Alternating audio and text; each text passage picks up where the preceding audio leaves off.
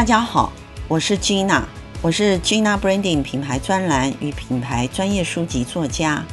过去十几年来，服务台湾中小企业，担任品牌教练辅导工作。今天非常开心来到 CEO Club 担任主持人。今天我要为大家介绍的是，在化工界非常知名的聚合国际，尤其是聚合国际，它的文化是透过学习分享来增长组织进步的一种非常独特的组织文化。它是如何进行的呢？我们来听听他怎么说。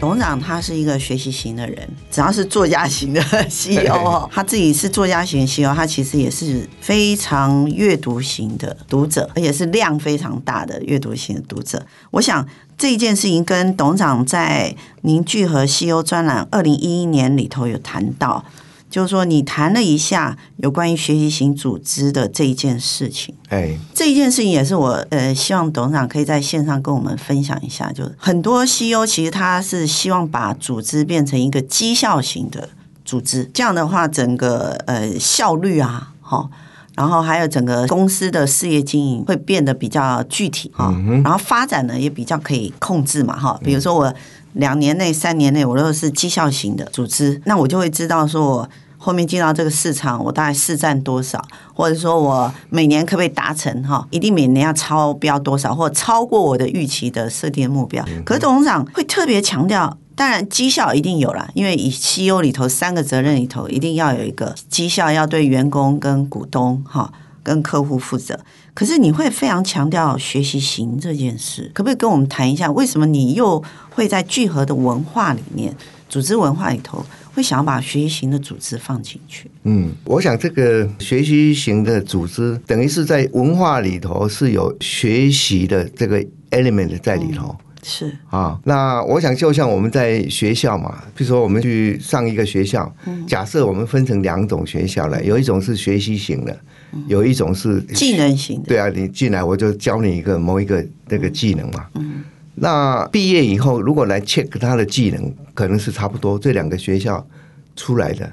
技能是差不多，因为学校。的训练里头，基本的当然技能是看得到的嘛，那他一定要做，要做到，对，具象的啊。可是如果是学习型的这一个团队训练出来的，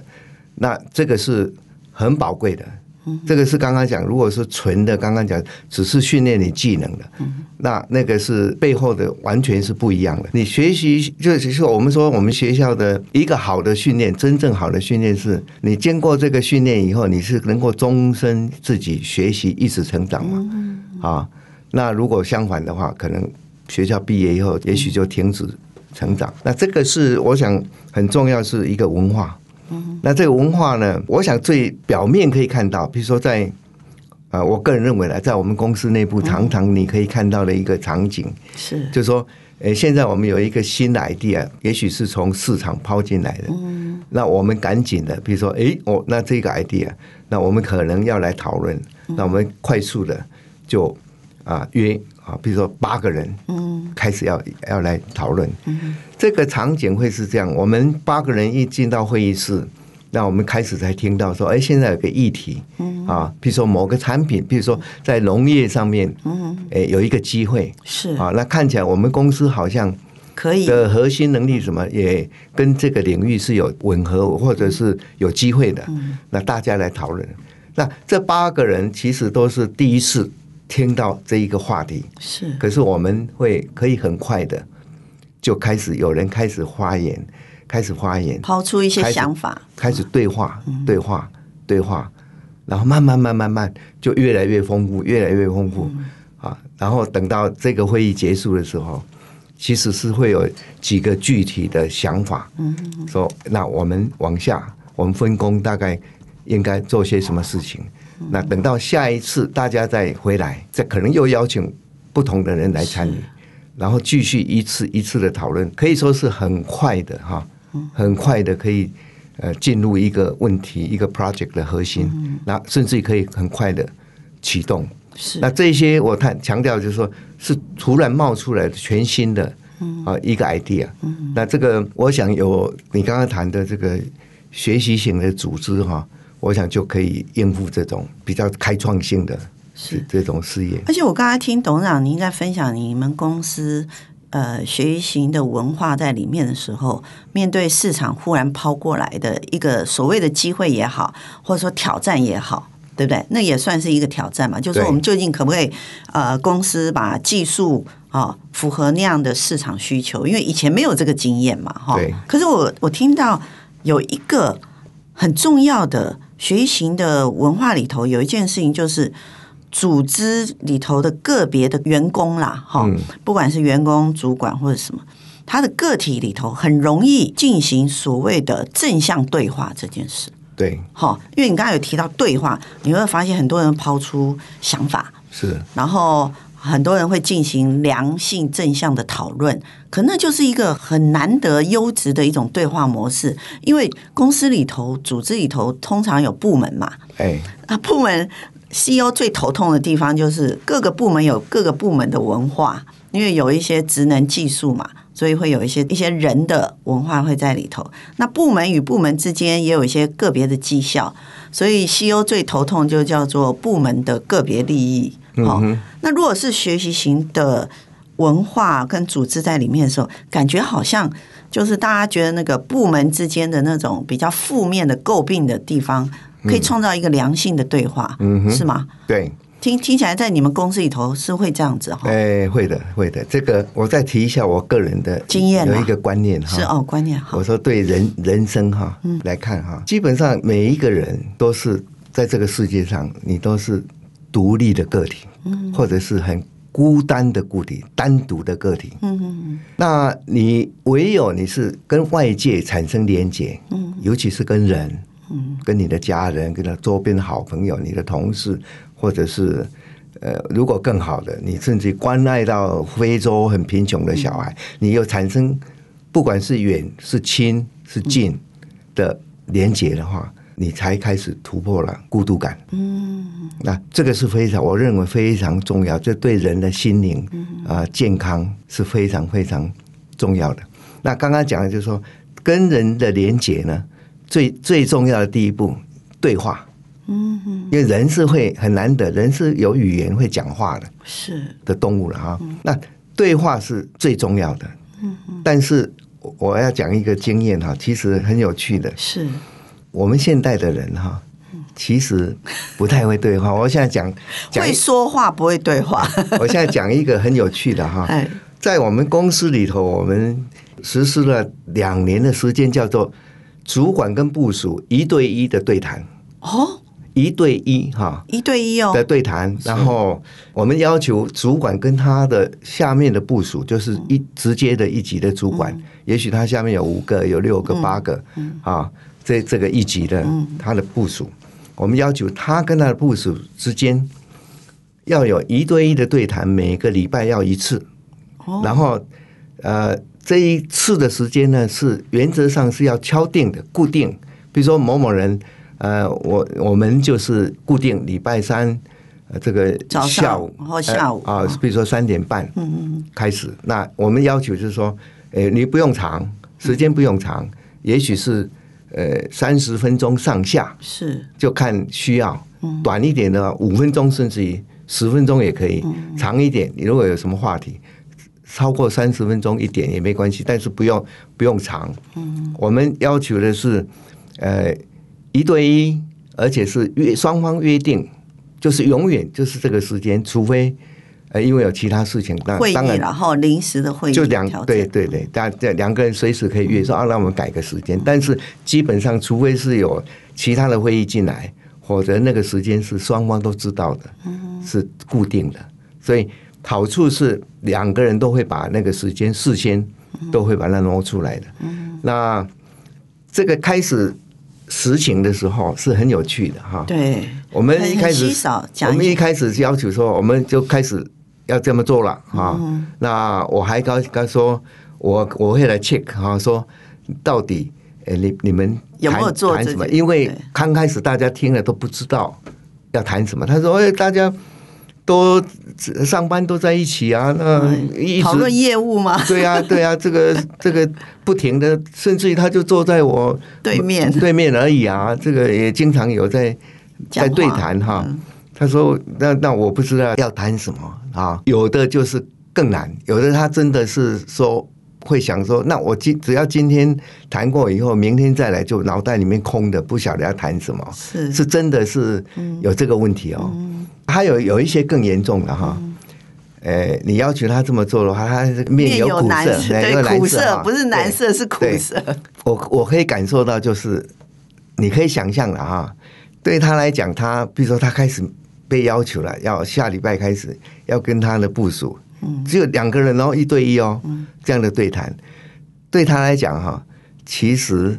哎，跟他想到说，如果他被要求，我假设这个男生呢，我们的同仁哈，是个是个爸爸，嗯，他被要求跟他儿子一个礼拜要有一次跟他儿子，就两个人要对谈的一样困难，嗯，就是不知道要谈什么，嗯，好，那这个很有趣的，就是说。当然，我们有一些 guidance，嗯，告诉他，你可以说你你大概是啊怎么进行怎么样哈？我们公司算比较活泼了，那还好，诶，我想实行了三个月以后就开始就顺了，那越来越顺，越来越顺。现在就是已经两年了，那你真的很明显的可以感受到，就是说我们的同仁就比较容易。刚刚像我举的那个例子，说有一个。Idea 进来，然后召集八个人，然后可以快速的，大家可以对话。是这个是我想，诶，说起来好像也许很容易，其实，诶，如果刚开始要做的时候，很困难。好像是，由于在华人文化里不容易，很不容易。因为华人文化里头，要他主动讲自己的想法，本来就已经在我们过去的教育体系之下，本来就比较少了。对。然后在组织里头，如果说有长官在，对，我们主动讲话的这一种意愿，本来就会更低。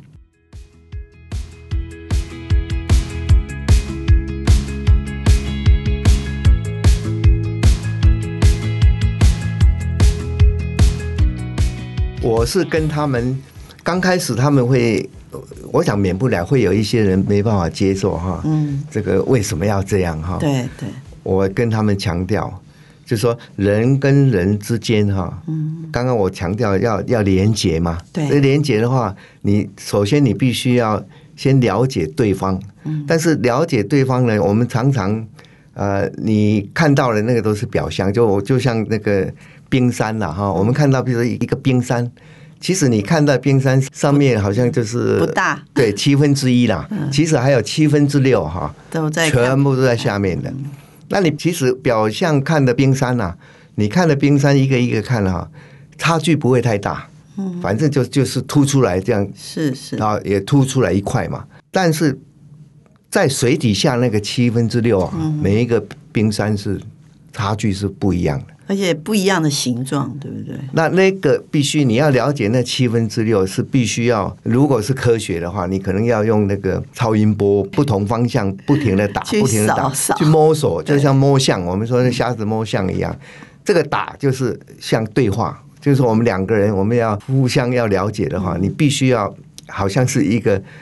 超音波，嗯，在打，那你要要有持续的对话，嗯，啊。你一件事情，可能你要持续对话个十几次啊，终于清楚说哦，那这个情况是怎么样？是，那这个我想是越是走到比较呃，我想更进步哈。嗯。啊，我想的进步不一定是科技哦，对于比如说人的思维更进步了以后啊，我想这一些的对答就变成是。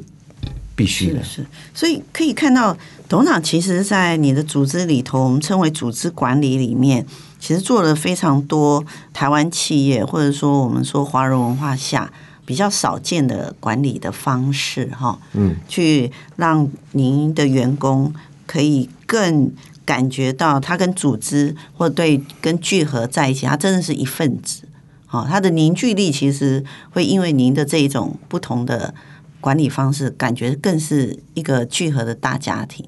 嗯，哦，我一直感觉聚合的人我在不管是我看到台北的，或者在看到高雄的，我觉得你们聚合是一个家庭哎、欸，很多人都这么讲，真的哈、哦。对，就是说这个大家庭其实不是说哦，郭董就是大家长，不是哎，我觉得呃，董事长在聚合的这个公司里头给我的感觉只是说哦，他是我的家里头的长辈之一，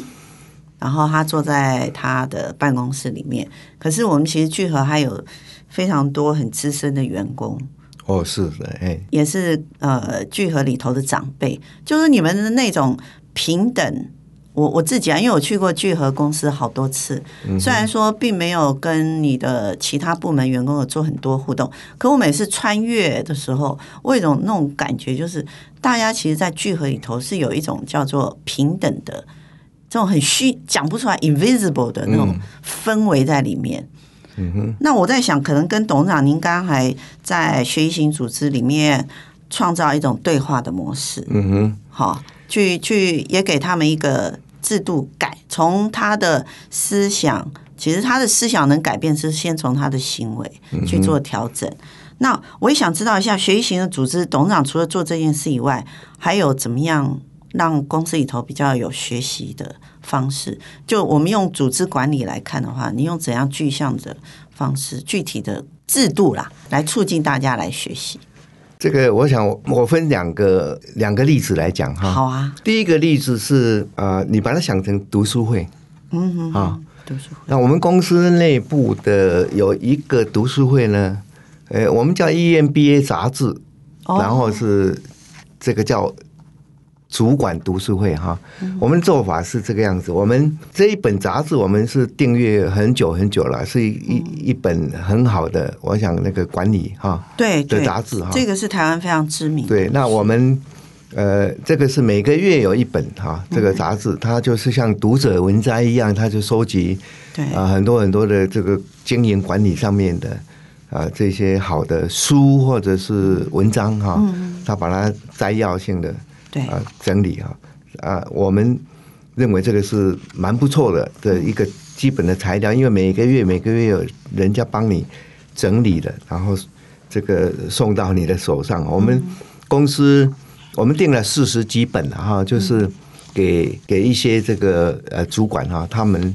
呃每一个人给他们一本哈。嗯。那这些四十几个人呢，他们就每一个月，我们每一个月会找一天呃中午。啊，有一个小时的时间啊，大家来分享这一本书的内容。嗯啊，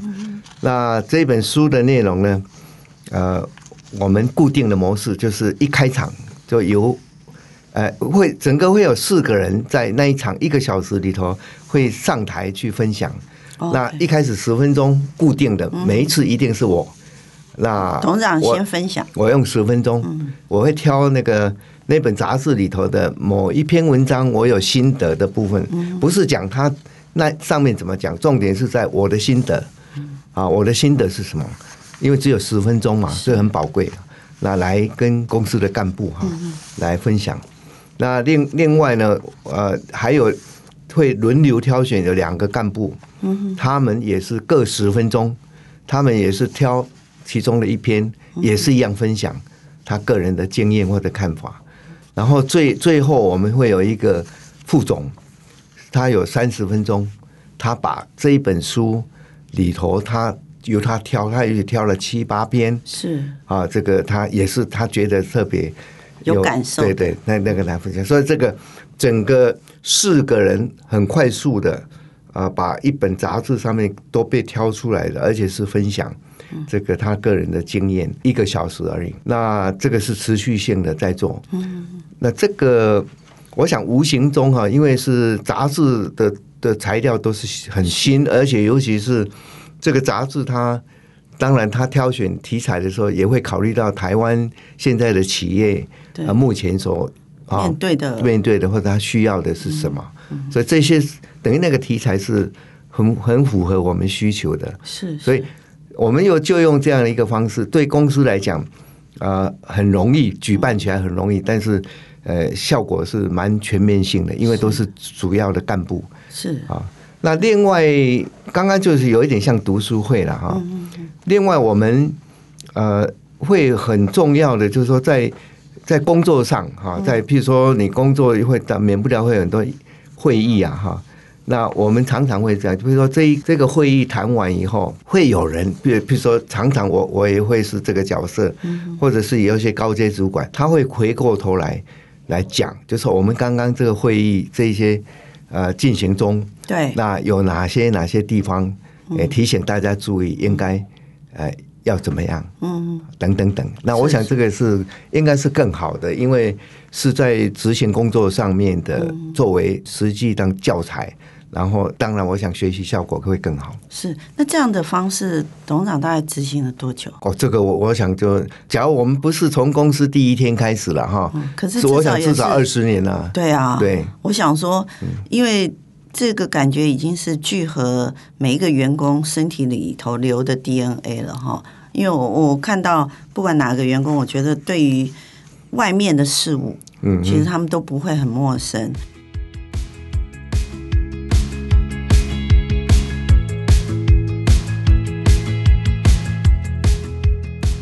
我们知道，台湾化工界的组织文化一向是非常严谨与精密的，相对的，在组织的模式上也比较封闭与保守。但是，面对全球疫情后市场巨变的挑战，反而是拥有灵活的组织学习文化，才能创造新的组织创新动能。今天我们听到聚合国际的分享，我们可以知道。聚合国际的成功就在于它拥有学习与分享，还有交流的组织文化。这也正是台湾制造业转型最基础的动能。透过今天的聚合国际，我希望大家能够学习到，学习与分享正是跨产业当中最重要的成长关键。